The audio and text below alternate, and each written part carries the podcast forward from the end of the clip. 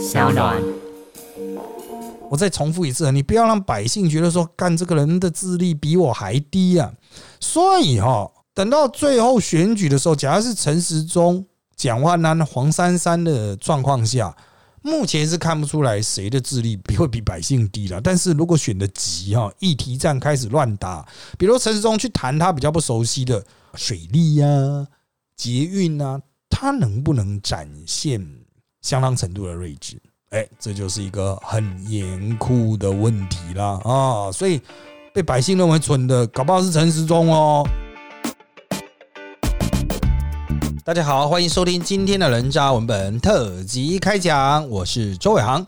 那今天呢，一百三十七集，我们的主题是哈，这个陈时中好像民调大将，哎，陈建仁跳出来打磕，呃，这个北部三市啊，哈，最新选情。到底怎么看呢？是不是已经变成一团烂泥了呢？好的，一样先跟各位报告现况。不过我们的主题是北部三市了哈，我却要从高雄讲起啊。因为上周啊，张亚中举手报对，说他要选高雄。当然，他选高雄，他有两个前提的哈，地方支持啦哈，然后也是经过大家去这个瞧出来哈，有看是要初选或是要。党主席征召啊，反正就是要水到渠成，他才会选啊。好，但是呢，说穿了啊，张亚中毕竟是跟朱立伦选主席的对手嘛，哈，这个朱立伦不会给他选的啦，啊，这个除非发生什么意外哈，朱立伦不幸怎么样了哈。无法哈逝世的状况下，那这个才会可能有张亚中的一点机会了。原则上，张亚中出来，这是他的个人的战略考量啊，他需要有一个营造个人声势的机会。但是，其他本土派的国民党呢，又不是笨蛋。怎么可能会给他选呢？高雄被一个韩国瑜搞得这么惨啊！我是说高雄的国民党，不是高雄市啊。高雄市惨不惨是一回事啊，高雄的国民党啊，铁定是被韩国瑜搞得非常的惨啊。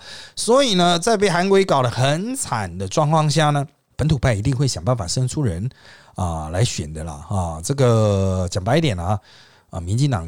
一定是最希望张亚中胜出的嘛哈，所以如果张亚中在高雄哈有一个党内初选还有民调的话，民进党一定会像灌韩国瑜那样子去灌票了啊。那这当然，那本土国民党就会反过来嘛，一定会倾全力阻止了哈。所以他们一定会想办法挤出一个人。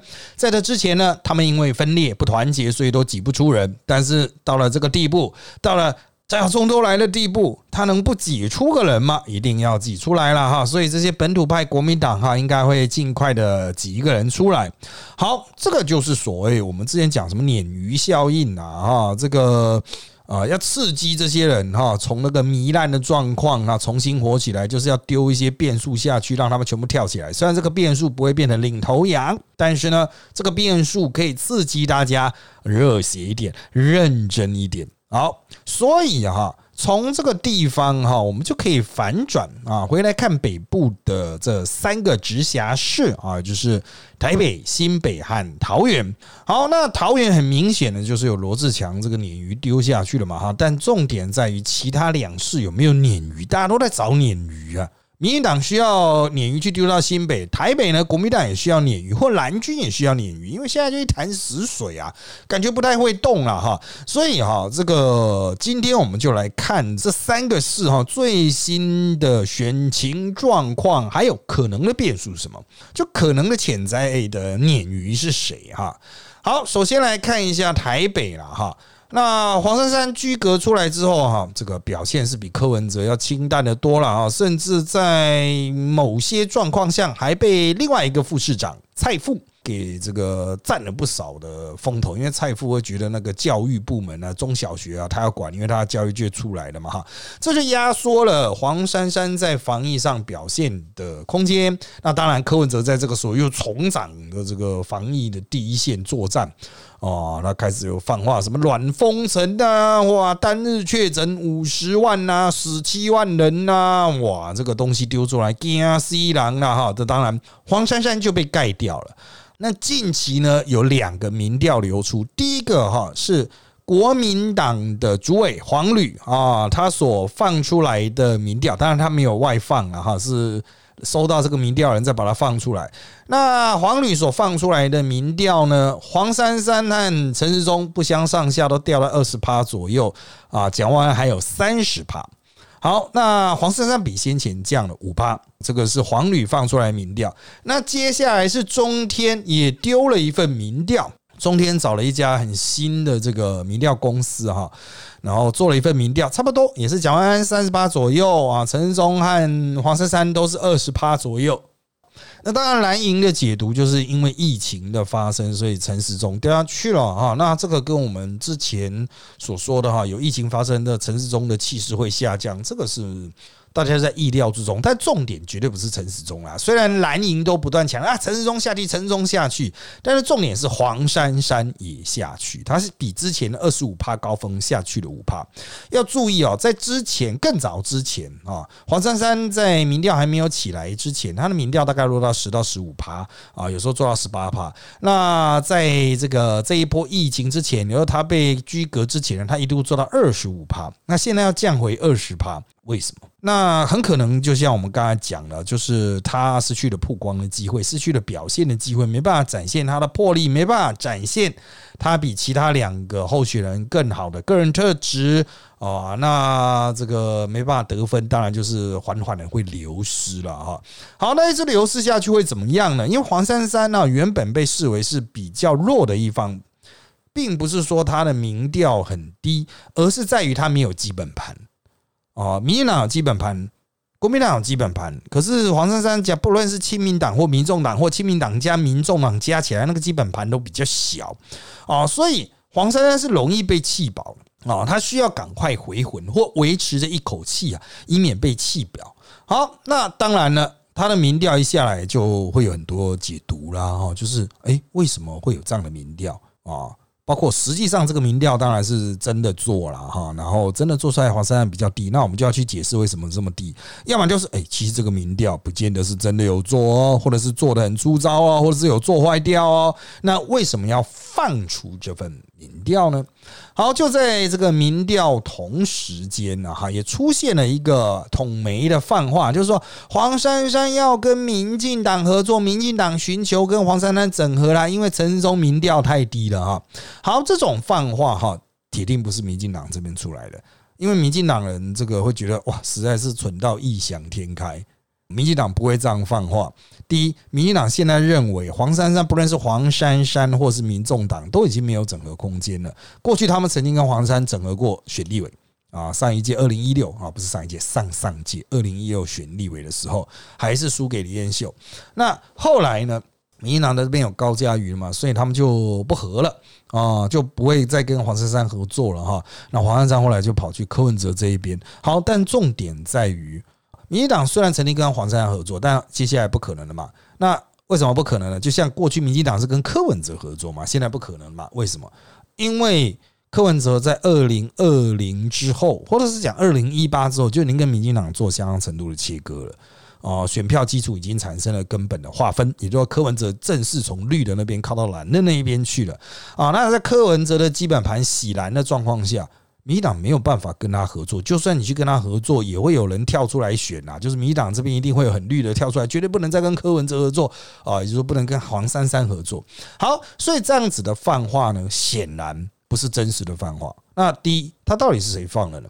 如果是白银放的啊，就是柯文哲放的，那显然他是想要去营造啊，弃陈时中保黄珊珊。啊，张立伟，即便柯文哲知道他已经骗不到深绿票了，但是浅绿票也许会说，嗯，这么讨厌蒋万安这种党国威权的呃遗毒哦，那这些浅绿票好吧，再次去支持黄珊珊，有如当年弃姚文智去支持柯文哲一样。好，这个操作呢是有可能的，但是呢，绿营现在哈，经过上一次的状况，二零一八的状况，现在是更不容易松动了哈，而且中间选票。也不见得会讨厌蒋万安。上一次是中间选票很讨厌丁守中了啊，这一次中间选票不见得会讨厌蒋万安。蒋万安又没有得罪什么中间选民。好，另外一个可能的泛化者是谁呢？啊，那就是所谓的深蓝啊，就是那统媒的深蓝，到有点红红的了哈。那为什么要打这个东西呢？就是搭配中天的民调，想要去弃黄保蒋他都要凸显的说啊，黄珊珊已经没救了啊，就投给蒋万安就好了。哦，这个蒋万三十趴嘛，啊，稳稳的。那民进党如果最后面可以吹票的话，那黄山就已经从二十五趴掉到二十趴哈，不可能逆转啊，就把它弃掉这样子。他们想要去营造一个蒋万很强的气势。好，当然了，我要强调为什么是深蓝而不是正蓝，或是。有一点谋略的蓝呢啊，像黄旅当然也有在放这种民调哈，就被党内有点异音啊，觉得黄旅你不要去放蒋万安领先的民调不要放蒋万安领先十趴的民调，为什么？因为这对蒋万安没有好处。如果他现在还没有参选，也没有谈市政议题。就已经领先十趴，那他急着参选干嘛？他急处理市政议题干嘛？他就坐在这边等到九月、十月报名的时候再报名不就得了？不就稳稳的赢了吗？如果这个民调是真的话，这只会让蒋万安更不想出来。当然，黄旅的态度是。他想要用这个民调去告诉市议员说，蒋万安值得继续支持，蒋万安会上，大家不要被柯文哲给骗了。因为有一些国民党啊，他们说了，国民党的议员说了，有三分之一的国民党。市议员可能就是跟柯文哲眉来眼去的，有可能在最后阶段突然倒戈。如果蒋万安情势不妙，有可能倒戈去支持黄珊珊了。所以黄旅大概是有这样子的意图啊，就黄旅放这份民调，应该是有这样的意图哦。但是对市议员来说呢，啊，蒋万会上，嗯，不是大家本来就是这样觉得，何必要去特别用一份民调强调呢？而且真的，诚如刚刚前面所说的。如果蒋万这么强，那需要我们干嘛啊？我们没有去跟他搭配竞选啊，我们就帮不上忙啊。那他都已经领先十趴，我们是能够帮上什么？如果他只领先三趴，那我们大家赶快搭着他一起冲啊！哦，把他冲上去啊！好，所以如果这样的民调是假的哈，对蒋万来说哈是延误战机呀啊，他反而会搞错时间点了哈。我们一般而言对候选人来说哈，都是看待民调哈，尽量的保守。料底从宽啊啊，好，那至于陈时中呢啊，最近他的民调哈，的确啊，根据我的了解啊，绿营内部的民调也是有下去了哈。当然，之前民意岛有做一个，就是他这个满意度六成多的，现在应该没这么高了。不过，即便他有一些降，你选到底，硬选到底哦，就陈时中推出来，硬给他选到底啊，不管他被臭得多惨，不管疫情有多惨，硬选到底，民进党基本上要开三成不是问题。但是光是开三层一定赢不了蒋万安啊，甚至可能只是跟这个黄珊珊不分伯仲而已啊。蒋万安大概可以拿到三成五到四成左右。好，当然了哈，就可能要考虑一些有爆发力的备胎啊，比如说这个林家龙。哦，就原本林家龙哈已经是有点弃子的状况，就大家不想理他，就看他一个人在那边一直讲东讲西的。不过随着陈时中啊最近下去，林家龙又起来了嘛，所以上周呢又某周刊呐哈又把先前什么徐永明涉案的时候那个什么三百万事件又拿出来老调重弹。这一次一样没有什么新东西，但是老调重弹呢，显然就是有人要打林家龙嘛。那会谁会打林家龙？当然。不是林家龙这一边的人嘛？啊，哪壶不开提哪壶，什么时候提这壶，当然是这个意图是很明显嘛，哈。不过也因为民进党其实是不急的，他认为这个疫情哈，那现在是五月嘛，从四月起来，四月、五月、六月。也许就会下去，所以七八月再看风向。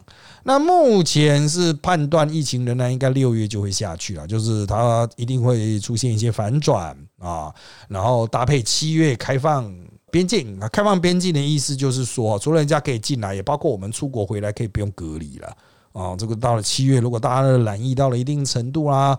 哦，那的确是可能是依原定计划去开国啊，所以那个时候七八月在提名，应该问题就。不会像现在这么严峻，他的民调应该就可以拉回一点点啊，就是这个陈时中了哦。不过如果陈时中那个时候状况不行，林佳龙那个时候应该也在，可以提他。好，但最近又有一个人选浮出来呢，陈建仁呐啊，这个柯文哲一直在讲什么暖封城呐，五十万人确诊，七万人死亡啊，陈建仁呐看不下去跳出来了。啊，为什么呢？陈建仁是共存派啊，他觉得不需要去夸张化这个疫情，疫情没这么恐怖，我们控制中重症就好了。柯文哲一直放疫情严重的消息，他就很不爽。好，他就出来指证柯文哲哦，要柯文哲好好塔车啦啊！柯文哲就是说哈，要塔车哦哈啊，这个还是我要到第一线防疫啦哈。然后陈建仁啊，没有第一线作战经验，但陈建仁其实是 SARS 时候的副指挥官呢。哦，他那个时候紧急接任卫生署署长，因为他是工卫专家，紧急接任呐。啊，这个柯文哲的逻辑在哪里？哈。一直都是最近大家都在协寻哈，不知道柯文哲到底在公山小了哈。当然柯文哲又说啊，那个不是陈建仁骂他，那是陈建仁的小编骂他了哈。但是陈建仁还是同意发出啦，事后也没有更正嘛。所以啊，外界现在的解读是哦，陈建仁之所以主动出击啊，一方面是有厘清事实、安定民心的这个目的性，另外一方面呢，他也是重回第一线战场。甚至不能说是重回，因为他过去很少会冲第一线战场，直接跟其他政治人物对炮起来。我们之前都讲说他是圣骑士嘛，圣光充满嘛，永远带着可许的微笑嘛，很少那个怒目相向啊。不过现在显然是柯文哲惹到他，佛陀皆有火啊！哈，好，如果陈建仁持续的跟柯文哲有一些对抗啊、互动啊，形成两个极端啊，包括意识形态，包括防疫态度的极端。那么他的确有可能复出去接掌一些职位，那会不会选市长呢？虽然不无可能，我要强调啊，陈建仁是一个各派系都能接受的人选，包括英系、包括郑国会都能接受陈建仁，但是目前他仍然偏向去接指挥中心。但也有人说了，指挥中心似乎不需要辈分这么高的人了。那可能就是再提拔一些新人，比如张尚存啊，或王必胜了啊。那至于那个邱泰远哈，因为他上个礼拜啊记者会的表现太差，应该是退出了啊，应该是没得玩的了哈。好，再来，我们离开台北，看到新北了。新北也有一些变数，我们的大前提是侯友遥遥领先。当然，他现在有疫情压力啊，不过他处理的还算圆融了。虽然疫情压力很重了哈，但他做不到就说我们做不到，就这样啊，这个够诚实了哈。好，新北的问题还在于民进党提不出台面上人选，林佳龙还是不肯去。那上个礼拜要传出哈，陈时中会不会转战新北呢？啊，那台北那个民调如果很难拉的话，那要不要林佳龙选台北，陈时中转战新北？好，陈时中转战新北，其实就我所知，林佳龙那边也有这个意思，就是陈世忠不要选台北了，去选新北了。陈世忠这个比较有战力的人哈，去选新北，但其实就把一个 cycle 推给他了哈。好，但是就我了解啊，除了派系之间的考量之外，绿营还有准备。一些人选啊，这个可能是跟新潮流比较有关系的啊，这个出来的消息管道了哈。那这个消息管道指出，就是他们打算推出能够吃到第三势力选票的社会贤达，也就不是台面上很绿的这些政治人物啊，很绿的这些绿营政治人物啊。那这个打法可能也会跟上次不太一样。上次大家还记得吧？段奕康最后面都还在猛攻那个什么侯友谊啊，在文化大学的房子怎么样怎么样。的哈，这次可能会打温和牌，避免和后以正面冲突。那既然是温和牌，没有那么政治，没有那么意识形态的话，那可能会挑选女性，也可能是来自高科技，也可能是来自文化圈啊。这是目前传出来的消息，会有让大家眼光一亮的人选了哈。那在战术方面呢？随着时间越来越紧迫，人选还没办法出来，所以他们现在也在思考可行的战术。那目前看来，可能会像公投那样，让其他的激进的国民党人把侯友拖下水啊！就这些很深蓝的啦，会讲错话，比如张亚中选高雄，哇，他太赞了！民进党一定会用这个把侯友拖下去。好，那他的目标并不是赢侯友谊要赢侯友谊太难了。而是想要制造像二零一四那样的状况，让朱立伦选的很难看的那个二零一四啊，就只差几天票打败侯尤喜坤嘛哈，就是他想要去让侯友谊在二零二二年重现二零一四的状况，只赢一点点，那人家就会说你第二任只赢一点点，你的气势就变很差啊，那你要参选总统就跛脚了。好，所以这个就是现在民进党想要操作的，就是利用其他地方的外溢效应。利用深蓝候选人所制造的负面观感，把侯友谊拖下水啊。那当然要避免这种意识形态对抗，当然他们自家的候选人呢就要比较温和的，比较接近中间形象。好的，再来是桃园的部分。桃园的部分最新的状况是啊，罗志祥虽然哈道歉了很多次啊，不过现在状况对他是越来越不利了哈啊，外界都传已经被摆平了。啊，那鲁明哲出现呢？看来现在目前时间问题，把一些细节瞧好。等朱立伦五月底从美国回来之后，哈，可能就会有一些具体的处理，包括征兆啊什么的。好，那朱立伦他为什么要一直往后拖呢？第一，本来就不急嘛，但六月再提都可以。那再来是朱立伦很清楚知道，耗越久，罗志强就越没有牌啊。罗志强能打什么牌？你只能在那边扫街，你不用回台北市议会去开会吗？啊，你还是台北市议员呢。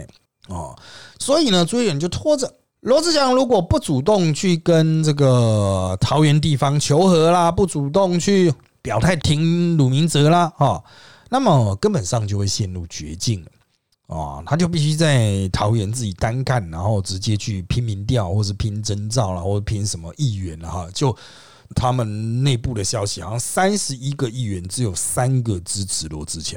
选市长啊，有些陪罗志祥在街上走的，其实也不支持罗志祥选市长啊。好，所以啊，如果罗志强不赶快找到一张牌反杀的话，即便鲁明哲辞立委去选市长，或选市长当选后立委自动解职嘛，哈，他补选哈也不见得是由罗志强出现去补选哦，补选那个鲁明哲的选区哦，所以罗志强必须要尽快做出决定。要是人家不告知他自己在那边开始安排后续的一些人事，安排一些动作，那罗志祥会越来越不利啊！不要忘了，如果是立委补选的话，哈，立委补选很可能是邱医生议长会转战。如果卢明哲选上，那这个补选应该就是由邱医生吧，可能就是邱医生议长了去出战啊。那么这个事情就很尴尬了。啊，罗志强不就是因为得罪了邱议长了？这两人势必会有一战了啊！好的，那当然，这个三市啊，北部三市的混沌情况，大概要到六月才会有一个比较明确的结果，甚至要到七月了哈，才会浮现一些光芒哈。不过哈。很快的哈，我们马上就必须面临到这个疫情高峰的考验。这三个是因为也是疫情最严重的三个地区啊，所以啊，首长的表现对于他们的后任者啊，就是他们所支持的对象，也会有很大的影响。那这个相关影响呢，就等到这个确诊高峰出现，我们再来继续观察喽。好的，接下来是问题的部分。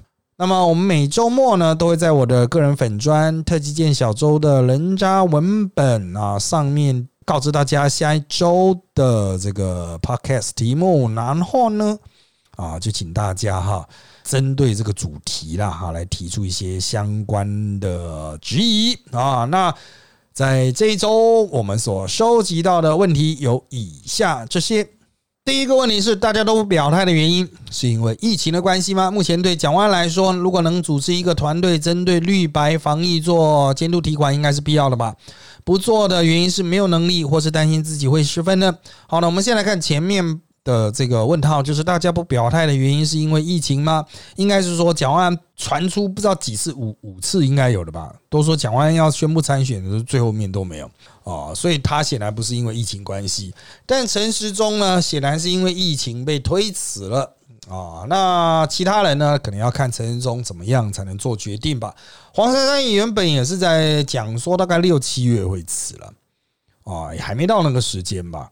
啊，那他之所以讲到这个，是因为这个议会开议啦，啊，所以要考虑议会的这个开议的时间哈，也不是因为疫情啊，所以真的因为疫情呢，只有陈时中。好的，那这个讲完了，为什么不组织一个团队呢？这个问题啊，不止你想问，媒体圈想问。民进党想问，连国民党内都在问，大家都在问你蒋万安如果要选市长，你不能只是一个立委办公室的程度啊，你要组一个 team，这个 team 要实时运作，不是只找一堆人来嘻嘻哈哈啊，这个吃个饭聊个天这样子。那根据我目前的了解，他们这个蒋万安组 team 的状况在于说哈，一般的竞选总部，我来跟各位说明一下哈。一般竞选总部会有两个层次的组织，一个是实质在竞选的那些真的总干事啊，真正的竞选总干事，然后还会有文宣组啦、组织部啦、文宣部组织部啦，还有是什么会计、行政什么一大堆的哈啊，还有什么。一些什么特别机动部队这样子哈，这是一组人。那另外一组呢，就是后援会这样子，社会贤达啦，各方大佬啦哈。目前讲完，不但没有这个实质打战的这个 team，连按耐大佬都没有按耐好。不是有说去找吴碧珠，就吴碧珠拒绝嘛？啊，连大佬都不愿意下来 hold 住这个局面啊。嗯，这个问题哈，真的是他自己。没有那种紧张的意识，说好我要赶快来把这件事做好，我要把我的办公室组好。他自己没有这个意思。再来就是国民党人哈，愿意帮他的也没那么多啊。吴碧珠是非常适合人选，但吴碧珠不肯帮忙，那就麻烦了啊。我个人认为就是啊，蒋万接下来跟其他市议员的协调、横向协联系啊，还有一些。竞选议题的安排上，可能都会出现很大的问题啊，就是他缺一个调顶奶的哈，这个比较世切人物哈，他的 team 不只要需要能够打战，需要了解市政，甚至了解国政，他也需要有懂做人的。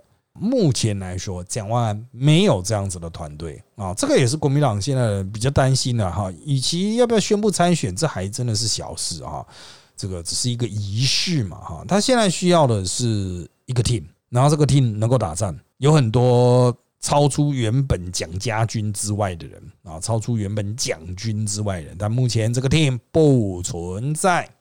好，下面的一个问题，这位网友问的是：大人哥是否会出马选举，还是接指挥中心呢？那我们刚刚有提过了哈，接指挥中心的机会比较高，但是也有不少民进党认为说，他接指挥中心大材小用诶。那难道要去出马选举呢？大材小用诶，可老骥伏枥，志在千里啊！人家还是想为国家拼搏嘛。我是觉得这些民进党人哦，老是预设陈建仁适合做这个，不适合做那个哦，最最后陈建仁就只能做研究而已啦。我个人认为啦，哦，这个因为疫情变化状况很难讲，也许台湾就是跟全世界的现行都不同啊。啊，也许我们就不会飙的那么严重啊，那也许就是我们会飙的比别人还严重 哈。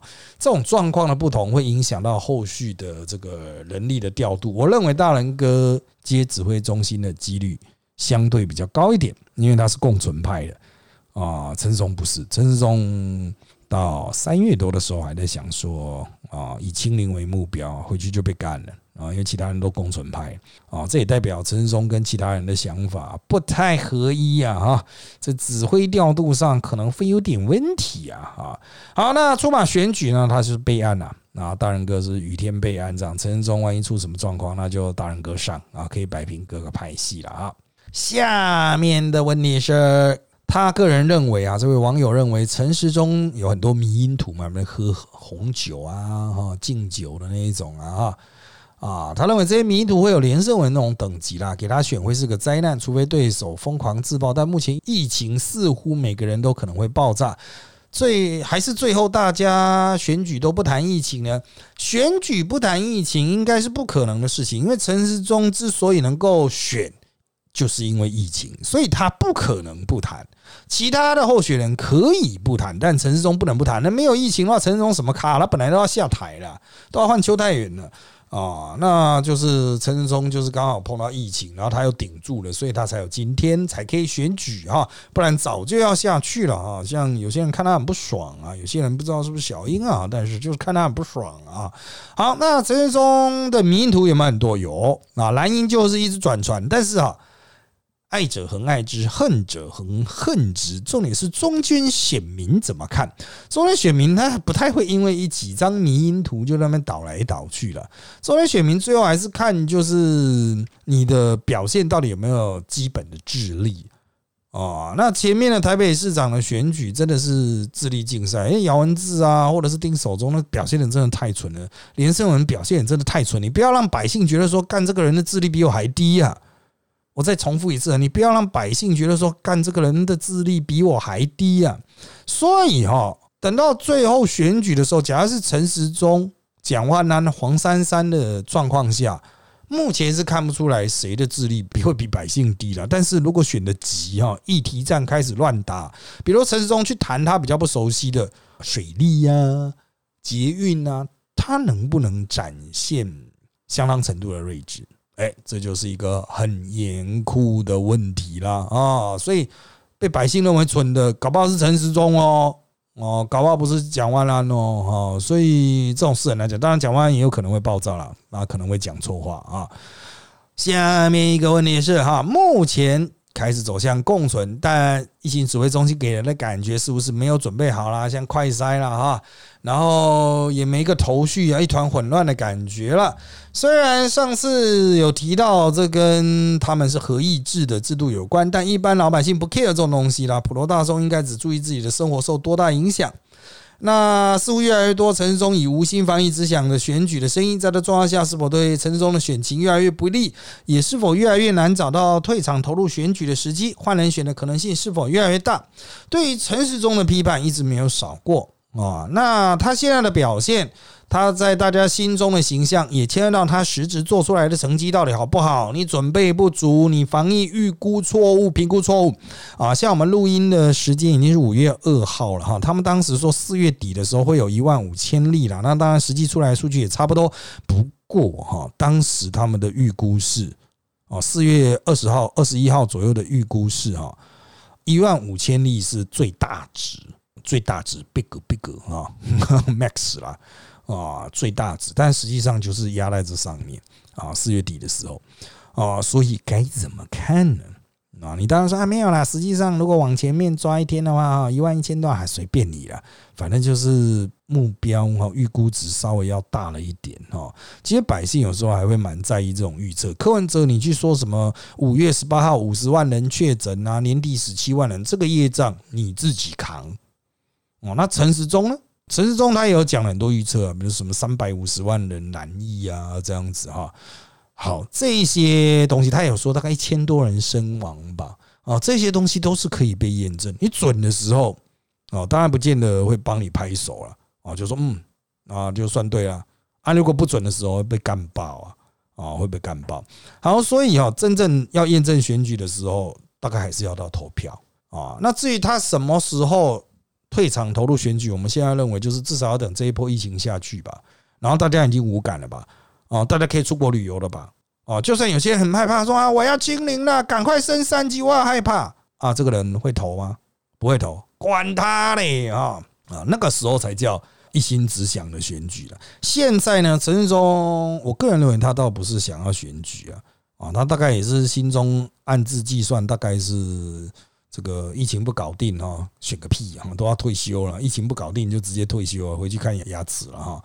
所以我个人认为哈，这个陈忠并没有只想选举，但外面一定会这样解释了啊，就是蓝队一定会这样想嘛，就是陈时中都是为了选举，所以这个乱搞嘛啊，选情不利也是个事实。啊，但是退场时机大概六七月以后，应该还是蛮明确的啦。换人选的几率有上升啊，但没有外界想象这么大啊，因为换什么人都可能会引发更多的杂音。好，下面一个问题，他问的是呢，陈时中或陈建仁是否会提出真正与市政相关的证件，还是靠着防疫光环来比人格和乌贼战呢？基本上来讲，你选市长还是要提证件的，但是证件不要硬啊啊，没有这么快啊，升。证件还蛮难的。我记得我们一九九八年在选市长的时候，第一个证件啊，所谓的白皮书是七月啊，七月提的，那也是非常匆忙写出来。我现在可以跟各位回顾一九九八哦，听众朋友不知道有没有那个之后出生的哈？一九九八一开始的白皮书小组，我记得是林火旺去找人吧，林火旺还有金普聪也有写一块啦哈，就找人写，因为金普聪也是大学教授。林火旺找人写一块，结果写不出来啊！大学教授这个专长就是写不出来啊，啊，动作很慢嘛。可是都已经七月中、七月底了啊，总要丢一点东西出来，所以他们就紧急啊，找了一些啊，就透过以前跑交通线的记者去找了一些交通学者啊，或是一些民团，赶快草拟了一个交通证件出来。当时的证件有一个到现在都还有，就是转乘免费啊，就是我们现在很多人会还是会觉得什么公车转捷运啊，捷运转 U bike，那时候没有 U bike 啦，都会强调说啊，应该要一段是免费，要一段优惠啊，折扣啊，哈，这种制度就是那个时候找学者专家、找民间团体所想出来的证件。急救章了啊！因为那些大学教授挤不出来，他们就赶快去找一些市政专那种交通专家了哈。交通专家不见得是啊，在大学里面教书，他也可能是开顾问公司的啊。好，所以哈，我个人认为，就是当年急救章赶在七月中丢出东西，嗯，那现在呢？啊，现在连个 team 都没有啊，所以我认为现在才五月多嘛哈，你短期内应该是没办法看到。他们丢出什么市政相关的证件呢？就城市中或陈其仁，他们依他们两个人的个性，应该都是要等到正式参选才会提，而且也不是正式参选立刻提，而正式参选顶多提一些愿景哦。那等到提证件出来，可能一个月以后喽。哦，虽然他们有民进党的庞大的这个智库作为澳元，但是应该没有那么快。啊，这个应该会小心起见啊，以免被人见缝插针。那相对来说，国民党有没有提政见呢？黄珊珊有没有提政见呢？其实哈，蒋万安是有提一些市政相关的政见哦，但不多，也通常是在他去讲话的时候提出来的。他这个个性就还是很明代的个性啊，就是我参加个中秋晚会，讲说我要带什么建设来啦，哈。啊啊！你是搞明代的，这个不行啊！你如果要讲市政相关的证件，你还是要开一个记者会，做个秀哈，让大家都知道，而不是去现场讲，谁会登啊？大家连听都不想听了啊！好的，下面一题，下面一题提到陈建仁这次的行动啊，跟他之前的人设不符啊，单纯情绪失控，还是受到指使？应该都不是了哈。有柯文哲认为是小编哦，械斗。啊，这个不是陈建仁自己写的，但陈建仁也同意发出啊。啊，应该是他认为哈，这样瞎搞不行的。其实陈建仁跟陈世忠是有矛盾的，陈建仁共存派，陈世忠亲民派嘛。民进党他内部也是会有共存派、亲民派啊，但是国民党却没有针对这点来打。柯文哲也没有针对这点来打，所以就很奇怪，他们还是把民进党当成一个整体来打，可是民进党就不是一个整体啊，所以哈，这个很多人讨论政治的时候都会有一些误判啊，就觉得民进党是一个单一整体啊，那个绿共哦，小英是大魔王，那控制一切，没有办法呀。啊，这是没有办法的事情啊！好，那陈建仁哈，这个当然很多人一直在帮他游走哈，帮他游走的这一票哈，没办法去指使他了啊，没办法下令说，哎，陈建仁你去做这件事情，拜托，陈父是什么地位的人啊，拍马屁都来不及了啊，不是了啊，就是在他旁边说说好话啦啊，把他往前推一点就很了不起了，还指使他，不可能啊，他也不会情绪失控。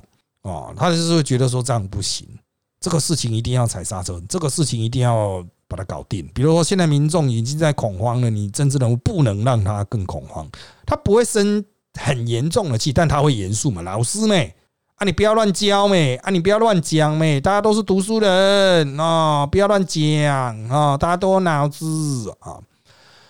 好的，下面一题，侯友谊几乎稳稳连任，有谁甘愿当炮灰去挑战他？啊，很多人不敢当炮灰，是因为他觉得这一战我还能够在其他战场上获胜。但是有些人会愿意投入这个最悲惨、最悲壮的战场，为什么呢？因为牺牲对他来说是加分。请你回想二零一四挑战朱立伦的尤喜坤，当时没有任何人觉得他会当选，尤喜坤已经是当时就是一个政治生命迈向终点的过气老人。哦，他从阁魁的位置上摔下来之后，就迟迟难以重回政坛。他选择二零一四，就是以郑国会主帅啊这个角度去挑战一个最难的战场，而他也打破自己的形象，在当时的网络战啊，搭配太阳花的那个光环啊，外溢效应，连胜文外溢效应啊，我连胜文真的影响太大了，一口气把朱一伦逼入死局啊，只差一点点票数而已。好。尤喜坤制止把曾国辉带起来，尤喜坤现在还在当立法院长呢，所以啊，炮灰还是有价值的，就像香灰，有的人认为可以治病啊，炮灰真的要灰起来哦，还是会有很多人要抢的啦哈。好的，下面一题啊，有人问了，老师之前都在讲应得值业障了哈，柯文哲疫情以来一直乱预测，民众党一整个乱蹭声量了，这次选举是否业力引爆了，还是 KNT 的蠢能够拯救一切？柯文哲的对手不是民进党，柯文哲的对手是国民党，他要从国民党尽可能的搬票，啊，就是他就觉得国民党好欺负嘛，尽可能从国民党那边搬票，民进党已经在联防堵住选票外流啊，那柯文哲就只能往。很弱的国民党那边挖，那国民党到目前为止还是没办法止血，所以柯文哲的鬼话，柯文哲的这个搞的一些啊，比如说他提名乱提，提的不能讲阿广阿毛，但阿兹巴拉人，那芦笋人，阿兹巴拉啊，提了一堆阿兹巴拉人啊，那你会说？这不就乱搞嘛？可是你跟国民党呢？国民党就是阿兹巴拉中的阿兹巴拉人呢，更多啊！啊，就阿兹巴拉大赛啊！啊，所以如果当民众党的竞争对手是国民党的时候，那他的所有操作就要对照国民党来看啊！所以与其说是国民党的蠢能够拯救一切，不如说是国民党的弱。国民党的弱会造成柯文哲的这些活动都能产生价值。哦，如果柯文哲在瞎掰瞎扯的时候，国民党是跳出来横打，那个不科学啊，完全是那一种迷信啊，带动民众恐惧，可耻！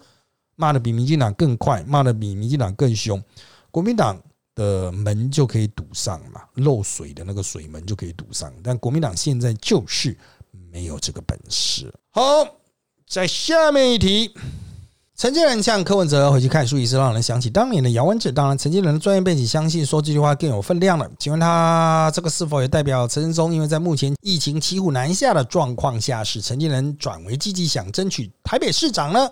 当然，这跟我们前面的描述啊，有部分的脉络是相合的。但是陈建仁的专业背景不是更有分量，他是最有分量。请问国内有谁比他还有分量？有谁呢？啊，有谁比他有分量，可以跳出来恭维啊、讲话啊、恭维啊？没有，他就是 big boss 啊，big boss boss 啊啊！就像台湾有很多人讲啊，伦理学怎么样怎么样？那谁是 boss 呢？啊，林火旺，你再怎么不认同他的政治的意见，他写的课本也是最多人用的啊啊，boss 啊啊！你要打败 boss 啊，我还要干单呐。首先你要拥有课本哈。好。那当然哈，陈时中他卡住的状况下，如果陈时中的状况真的随着疫情发展不落预期哈，出现一些负面的变化，那陈建仁就真的要补上去。但陈建仁其实更想做的，以我对他的了解，可能他觉得就是说，让疫情平稳过渡了啊，让大家不要恐慌了啊，走共存了啊。陈建仁真的想要做到的是这件事情啊，所以。啊，我最近经常讲嘛，就是选举这种搞政治这种事情，它不是玩三国志，我攻下了什么领土，我有哦几个郡，打下了几个州啊，不是这个样子的啦。哦，搞政治你是要用一些具体的政策去获取选民的支持，争取选民的认同。啊，用政策，用成果，而不是一天到晚就说，嗯，我要去抢这一趴的票，我要抢那一趴的票，抢来抢去，真的会像当年的姚文智一直想说，哎，我民进党就是有三十趴啊，你就选个二十趴。好，那再下面一题。啊，台北市这局在黄珊珊蒋案不变的情况下，陈中、陈建仁与林佳龙谁出现的票数能冲的最高，谁又最弱？原因为何呢？其实它有一个很玄妙的互动关系。我认为陈建仁和林佳龙他各自能够冲到一些陈世忠冲不出来的票啊，所以陈世忠往上有压，他的压力大概是落在三十五到三十八，他不会更多了。但陈建仁。有办法突破，陈建仁有可能会突破到将近四十几趴。林佳龙呢，他嗯，想象空间比较不足，但是他要选到跟陈忠差不多，没有那么困难。所以，呃，陈忠如果出了什么状况没办法选的时候，林佳龙可能还是一个比较能够替换的人选啊。即便他交通部长任内有发生一些灾难哈，但是呢，这个那个已经发生了。啊，那他也下台了嘛？啊，那个是可以看到了，已经在计算内。那陈世忠还有很多变数在，啊，变数在。除了疫情，他有过去为官、过去在牙医师工会啊、过去职业啊啊的很多状况啊，不要简单呐啊，要注意啊，陈世忠可是没有经过选举历练，但陈建仁和林佳龙都是选举历练出来的啊。下面你题：柯文哲持续讲干话的后事是能成功冲声量对黄珊珊有利，还是黄珊珊可能希望他闭嘴，以免业力爆在他的选情上呢？我想啊，黄珊珊跟柯文哲应该是有任务分组了哈，由谁讲话讲什么话，他们应该是有交换意见。不过呢，我现在看啊，我是觉得说黄珊珊可能想要去走中间，他想要演白脸，柯文哲想要演黑脸啊。那如果真的业力爆了，就爆在柯文哲，那黄珊珊出来说我不认同就好了。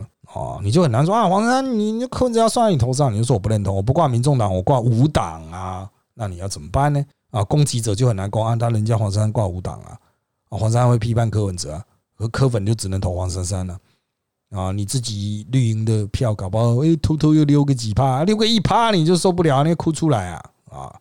那在下面一题哈，就是新北啦哈，这个相较之下，不论医疗和行政能量都逊于北市啊，那确诊最多哈，这个阳性率最高的新北哈。会不会是默默躲过哈眼前的这场灾变啊？躺分赢家成为躺分赢家呢？应该是说，这是侯友谊的策略。侯友谊的策略一直都是，如果高调不能最高调，那我就最低调啊。偶尔躲在角落里设你几件案件啊，像侯友谊最近有设一些案件啊，就是中央就说啊，呃居格人数下降，侯友谊就设他几件啊，你要不要来新北看看啊？我们的电话要不要来帮忙接个电话这样子啊？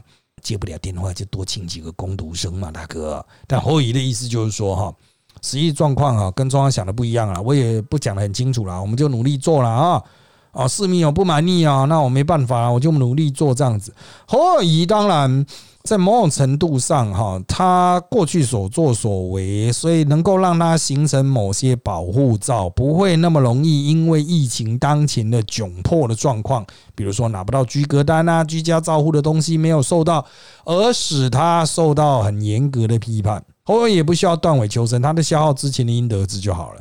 但是呢，我认为哈，如果柯文哲一直出来抢镜头的话，的确有可能分摊掉后裔会受到的炮火。啊，会分摊掉后裔所受到的质疑啊。那我个人认为啦，哈，新北到最后面哈，它的差不多到五月底哦，应该它医疗量人什么都会比较相对会比较艰辛，因为到了高峰期嘛，啊，旧的还没有消化啦，新的又是进来，就中重症患者，新北可能会出现医疗非常紧绷的状态了哈。这个时候后裔跟中央的互动就是看点了。中央应该会不计一切的去帮助他，那侯尔仪会怎么反应呢？哦，其实不管怎么反应，他都可能找到自己的一条啊接下来的发展路径啊，这个他可能跟中央合作，充分合作，发出圣人的光环哦，也可能自己采取另外一个那种。野战的形式，尝试杀出一条血路，这都能够替他加分了啊！但是就是方向要明确。好，那当然，我们今天节目因为时间的关系就到这边啦。谢谢大家收听我们这一集的人造我们特辑开讲。现在我们在各大 Podcast 收听平台如上 APP、Apple Podcast 和 Spotify 都可以听到我们节目哦。欢迎大家订阅、留言给我们五颗星。那我们就下次再见喽，拜拜。